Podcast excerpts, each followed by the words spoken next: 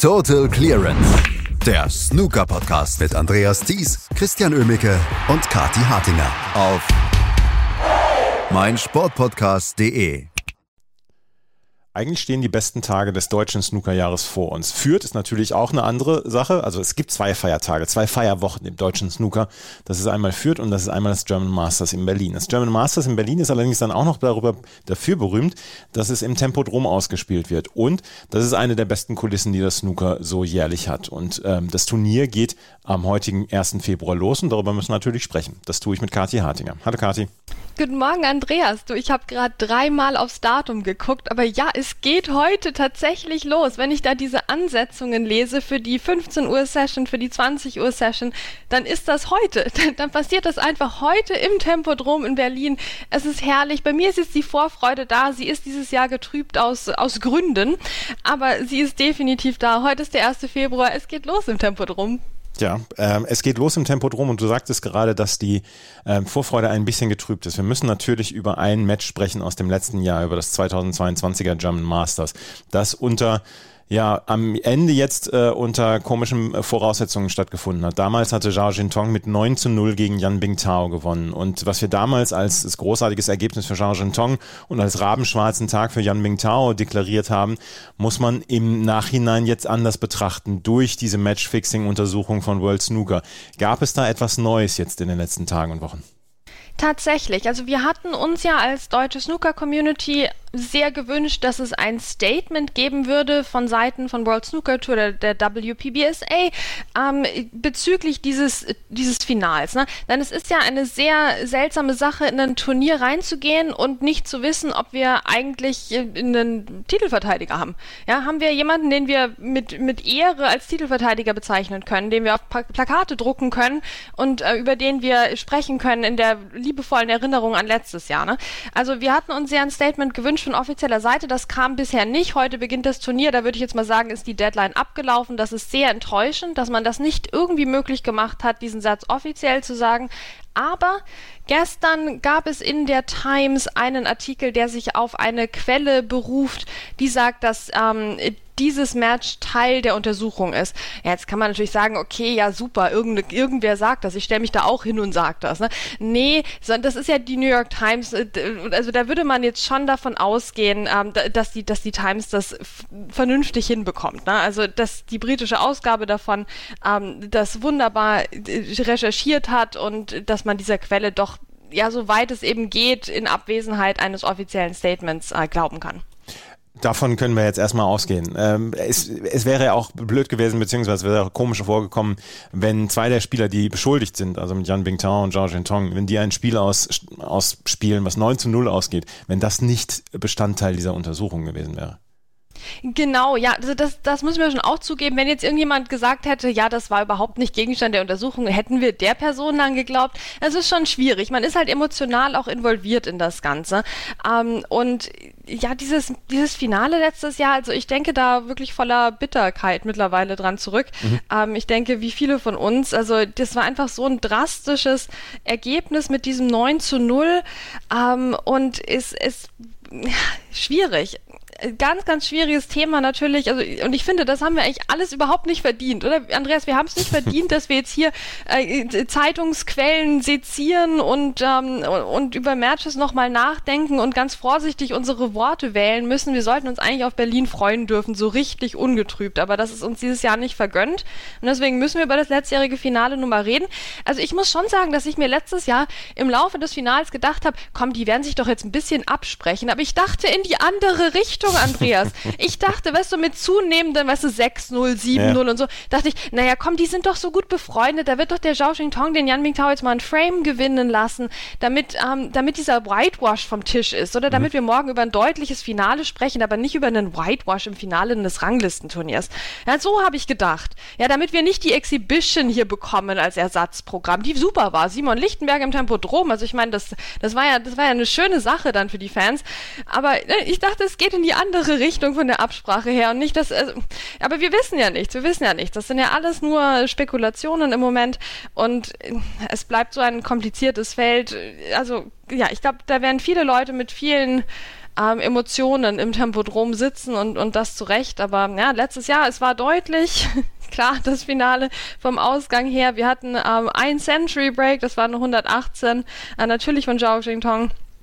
Und ansonsten auch viele andere hohe Breaks von ihm. Also wenn man auf dieses Scoresheet guckt, dann ist es jetzt nicht so, als hätte der alle Frames total knapp gewonnen oder nichts gekonnt. Nee, also das ist es ja nicht. Ne? Also wir hatten einige Breaks von mehr als 50 Punkten, fast in jedem Frame von Zhao Jingtong. Aber wie er halt dafür die Einsteiger bekommen hat oder was sonst noch passiert ist, das scheint offenbar Teil der Untersuchung zu sein. Ja, es ist ein blödes, äh, eine blöde Geschichte und es ist nervig und es ist ärgerlich und äh, die Zuschauerinnen und Zuschauer, die letztes Jahr da waren beim Finale, sind ja dann auch um ihr Eintrittsgeld quasi betrogen worden, wenn denn dieses 9 zu 0 dann so abgesprochen war in die eine Richtung, die du nicht haben wolltest und die wir nicht haben wollten, dann ist das ein, dann ist das einfach ein riesiger Betrug und der muss untersucht werden und ähm, ja, dass dieses Finale jetzt fishy riecht, das ist halt, ähm, ist halt Natur der Sache, seitdem diese ähm, ja, seitdem diese Geschichte aufgekommen ist kommen wir auf das diesjährige 2023er German Masters zu sprechen, weil vier Matches wird es dann nämlich nicht geben. Vier Matches von Spielern, die eigentlich qualifiziert waren, dadurch, dass sie entweder sich sportlich qualifiziert haben oder durch das letztejährige Finale. Also Zhao Shintong zum Beispiel, gut, es mussten alle in die Qualifikation. Zhao Shintong wird nicht dabei sein. Der, ähm, da bekommt Tom Ford gleich mal einen, einen Sieg in der ersten Runde. Äh, Zhao Jambo ist nicht dabei. Jimmy Robertson wird dadurch profitieren. Ali Carter profitiert durch die, das Nichtantreten von Li Hang und Ricky Walden wird wegen Yan Bingtaos ähm, Sperre nicht ähm, die erste Runde spielen müssen. Da haben wir gleich mal vier Erstrunden-Matches weniger und auch da werden wir Fans dann um ja, Sportliches betrogen. Ja, definitiv. Also ich, ich möchte auch noch mal kurz zurückschauen eben auf diese Qualifikation. Ähm, und es war ja wirklich unmittelbar danach unmittelbar danach, dass die Spieler mhm. suspendiert wurden. Ähm, und jetzt haben wir einen Haufen Leute, die unglücklich zu Hause sitzen, an Spielern, die nicht die Chance hatten, sich eben für Berlin zu qualifizieren. Also David Grace ist zum Beispiel auch jemand, der in der Qualifikation gegen Yan Mingtao verloren hatte in der zweiten Runde. Also das sind alles, man hat es nicht geschafft, da jetzt noch so ein Lucky Loser-Prinzip einzuführen, was ich irgendwo verstehen kann, natürlich, weil das Turnier ja schon angefangen hatte und wir wissen, wie das ist, wenn man plötzlich Cut-Offs verschiebt oder mhm. die Regeln ändert verändert. Ne? Also irgendwo kann ich es nachvollziehen, aber ich weiß nicht, in diesem ganzen Hochkochen der Emotionen denke ich mir halt auch, meine Güte, jetzt gleich mal vier Matches weniger. Na, dass dann sich auch ausgerechnet auch noch vier Leute qualifizieren, die dann gesperrt werden. Also man kann es sich nicht ausdenken. Oder es qualifizieren sich ein Haufen Leute nicht. Hier Mark Selby und, und Konsorten, ja, ein Haufen Top-Spieler. Das war ja schon eine, eine eigene Diskussion ums German Masters. Und dann zack, von den paar Hanseln, die wir überhaupt dabei haben, spielen dann auch noch vier nicht, weil sie nicht dürfen. Natürlich zu Recht. Ähm, es, es ist ein bisschen ein Trauerspiel, aber Andreas, dann schaue ich doch heute auf die Sessions. Und klar, es gibt nur drei Matches jetzt erstmal pro Session. Aber ich sehe doch als Snooker-Fan hier gleich mal äh, Matthew Stevens gegen Luca Brissell. Ja, morgen in der Früh für die Puristen, das wird was. Mhm. Wir starten heute Nachmittag aber auch mit Jack Lisowski gegen Zhang Anda. Wir haben Tianping Fei gegen Anthony McGill, der völlig überraschend so ein bisschen aus der Versenkung ähm, auferstanden ist. Gerade erst beim, beim äh, World Grand Prix. Also das ähm, ist ja interessant, dass, äh, dass er jetzt hier die Chance hat, mal wieder was zu reißen ne, im, in Berlin. Ähm, wir haben dann heute Abend Sam Craigie gegen Karen Wilson. Ne? Karen Wilson will jetzt natürlich hier, klar, der hat ja Fürth gewonnen, ne? Jetzt will, jetzt will er mehr. Jetzt natürlich. will er Berlin auch noch. Äh, Sam Craigie, aber ein sehr böser Gegner. Ne? Also, hm, der ist da, das treffen jetzt zwei aufeinander, die vielleicht auch gerne so ein, so, ne, so ein Walkover gehabt hätten in die nächste Runde. Das wird, das wird eine spannende Dynamitgeschichte und am Nebentisch dann heute Abend kommt Jimmy White in Action. Ja, niemand qualifiziert sich fürs Tempodrom. Die, die werden werden dann auch noch gesperrt, aber Jimmy White, der trotz dem Ganzen, Jimmy White steht heute Abend am Tisch gegen Peng Yisong. Also das ist auch eine, eine Sache, da werden sicher viele, viele Leute an diesem Tisch kleben. Ich bin gespannt, ob es der TV-Tisch wird. Ich bezweifle es ein bisschen, aber es wird ein spaßiger Tisch für alle Beteiligten. Also das sind nur so ein paar Matches, auf die man sich freuen kann. Pang Yi-Song hat sich übrigens dadurch qualifiziert, dass er in der ersten Quali-Runde gegen Max Selby mit 5 zu 4 gewonnen hat. Also das sollte man nicht äh, ihm wegnehmen, beziehungsweise sollte man nicht sagen, ja, Pang Yi-Song gegen Jimmy White ist ein Match für den Nebentisch.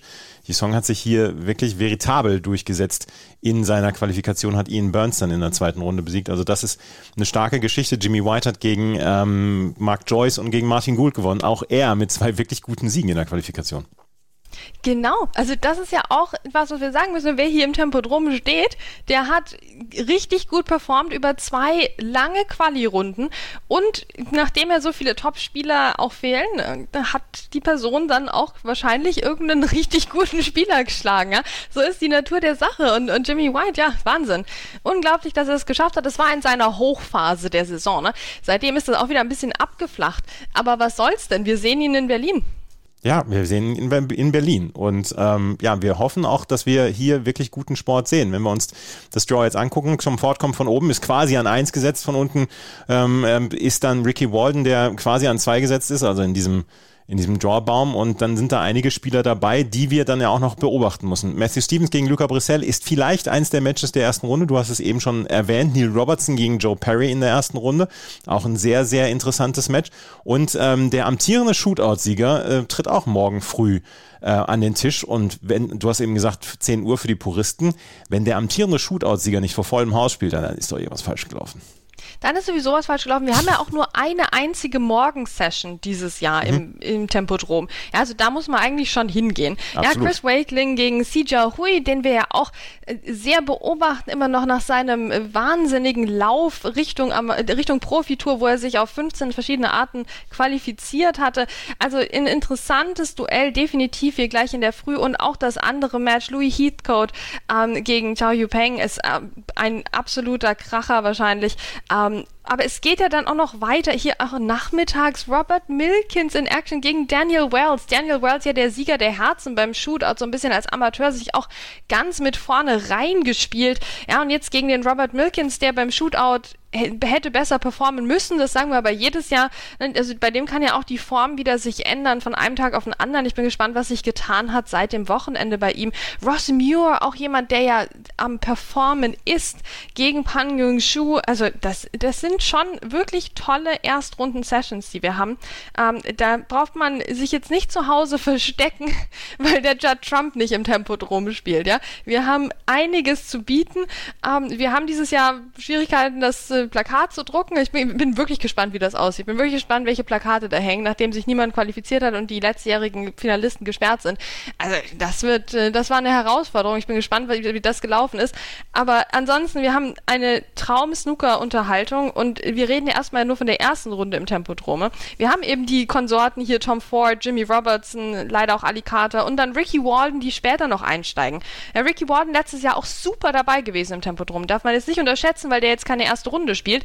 Nee, nee, nee, das wird ein harter Gegner ähm, für den Sieger aus Pangyongju gegen Ross Muir, wenn ich das richtig mhm. sehe. Ähm, also da, da geht dann auch direkt weiter in der zweiten Runde und über die Viertelfinals brauchen wir, glaube ich, noch gar nicht sprechen, weil egal wer da spielt, das wird die beste Snooker-Session ähm, für eine lange Zeit werden.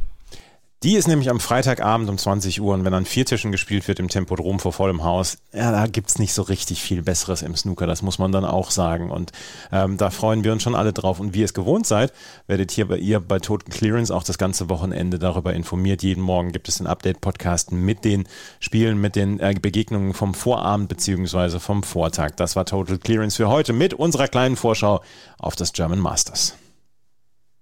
Total Clearance der Snooker-Podcast mit Andreas Thies und Christian Ömicke auf meinsportpodcast.de.